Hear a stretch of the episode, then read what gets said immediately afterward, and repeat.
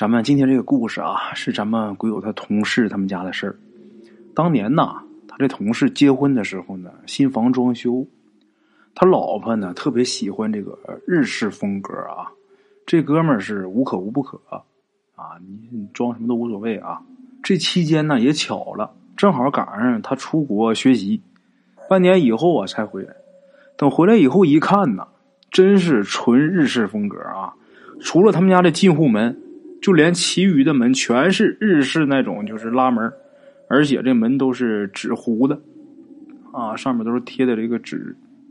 后来呀，听他岳父说，如果要不是这老头坚持啊啊，那会儿他女朋友那会儿还没结婚呢嘛，是吧？要如果不是这老头坚持，就连这个他们家这个进户门可能都改成日式的了。日式的这进户门，当然。它不可能是这个纸门，肯定是就是这种风格的啊。等他这个出国学习回来以后啊，跟他这女朋友就结婚了。结婚以后一年呐，就生了一个女儿，啊，这一家人是和和美美，挺好。唯一不好的呢是什么呢？他俩都有点懒，就一说到这个干家务啊，他老婆就说：“我坐月子。”然后这个鬼友的同事就啊。就说你这屋里边，当初我就说，你就别整这样了。你说你弄成这样，这太不好收拾了。俩人总是小吵几句啊，但是这感情依旧还是很好。可是这屋里边啊，依旧还是没人收拾。双方这父母啊，又都在老家，只有这个岳母过来照顾这么几天月子，也回去了啊。他岳母来的时候啊，就是照顾月子的时候啊，他们家这个其中就有这么一个拉门啊。这拉门啊就破了，因为它上面是纸嘛。这个老人收拾屋子没问题，但是破了啊，这个怎么修怎么补，完全不懂。而且他这种风格，老人也不敢给乱动。你说万一给弄坏了，是不是怎么办？这年轻人的东西咱也不明白。然后他们两个请钟点工，他俩都不收拾屋子嘛，找这个钟点工来。这钟点工他只负责这个清理卫生，他不负责这个修理东西啊。是吧？这个归我同事啊，对家里边有点小破损呢，他也没上心。就这个门就破一洞，啊，也没多大一洞，也无所谓，啊，没上心。他就上心自己的女儿，怎么的呢？这孩子啊，自打生下来呀，就是一直哭。当然，所有小孩生下来除了哭，他也没有别的特长，没别的能耐。可是人家那孩子哭的时候，他有时有赏啊，是吧？他有的时候哭，有时不哭。他家这女儿啊，那就是哭，一直哭，就是哭下来就不停，就连喝奶的时候都是哭着喝，而且也不像别的小孩啊，这个吃饱了睡觉。他们家这孩子是哭晕了才能睡会儿。那这样的话，那对孩子这个健康，那肯定是有很大的影响。这两口子抱着孩子啊，就赶紧是各处找医院，几乎是跑遍了这些大医院，可是没有效果。这个医院没效果，赶紧找这个灵异方面人看看吧。然后又请了各种看事的、顶仙的啊，和尚、老道都找了，但是也无效。有好多呀，说不出这个所以然。有好一点的呢，就说你们家里边不干净，有东西。但是具体的是什么东西，怎么个不干净，说不出来。那鬼友他同事就很生气啊，我自己都知道不干净，我还用你们说？是不是我找你们来是看这屋里边到底是有什么事儿，然后你怎么给我解决？你就告诉我屋里边不干净，你不废话呢，是吧？就这样。话说又过了几天呢，他们家里边来了一个客人，这客人是谁呢？是他老婆初中时期的最好的一个朋友，现在也是最好的朋友，一闺蜜啊。这位闺蜜啊，高中时期呢就去了日本，然后一直是定居日本，这回是呃回中国出差。这回中国出差到他们家这儿的，肯定是要来看看的。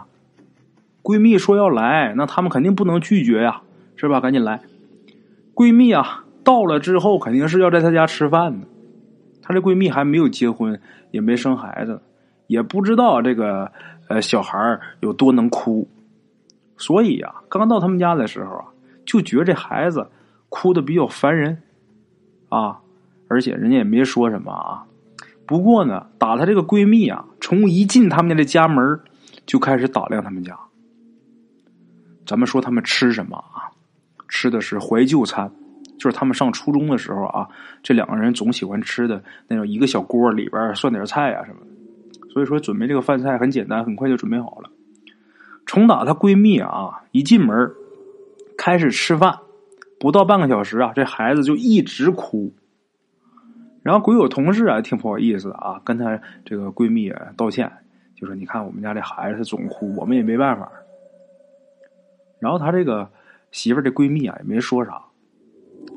虽然没说什么，但是能看出来有点这个欲言又止的那个意思啊。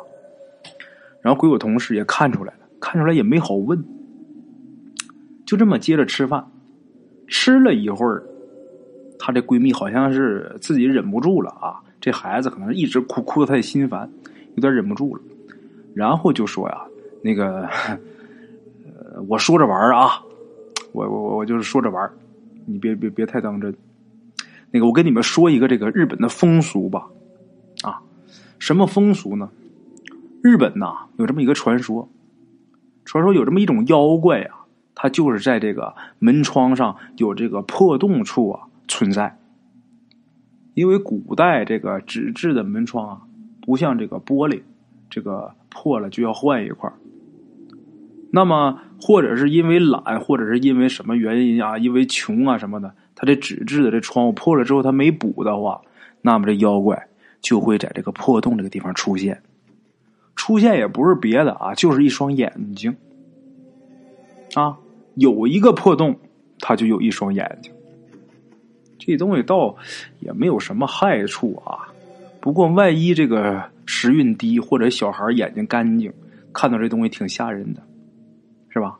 而且呀，日本传说这种妖怪啊，只是在这个下雨天才出现。如果你说你们家这闺女儿。呃，这么哭，我看你这屋里边有好几处都破了，能不能是被这东西给吓着？但是也不对呀，你看这个传说，它只是在这个阴雨天、下雨天出现，那现在晴天它也出现，怎么这妖怪是不是到了咱们大中国，他还长本事了？啊？咱们鬼友同事啊，听他老婆这闺蜜说完之后啊。说完这个风俗之后啊，嗯，跟他媳妇俩都觉得这事儿啊不简单，都很重视，因为他们两个本身就很信这方面的东西。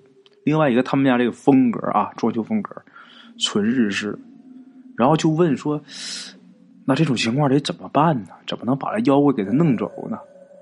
然后她这闺蜜就说：“在日本有个说法，只要是把这破洞啊。”补上以后就可以了，倒没别的啊。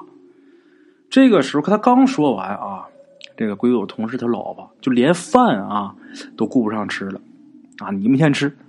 他赶紧呐就出去找人，找这个装修的人干嘛呀？来补这东西。当天这个下午就把这个屋里边所有破洞的地方啊都给补完了。哎，还别说，补好了以后啊，当天晚上这孩子他就正常了。虽然也哭，但是到底还跟就是别的孩子一样啊，他哭是有时有赏的，而且该睡觉睡觉，该吃奶吃奶，啊，这也就证明这孩子补完这个洞真是变正常。所以说，有的时候啊，我们好多事儿啊，咱要是不懂的话啊，你要是特别喜欢的话，咱先弄明白了，你再去接触的啊。就比如说你家里边你想供点什么东西。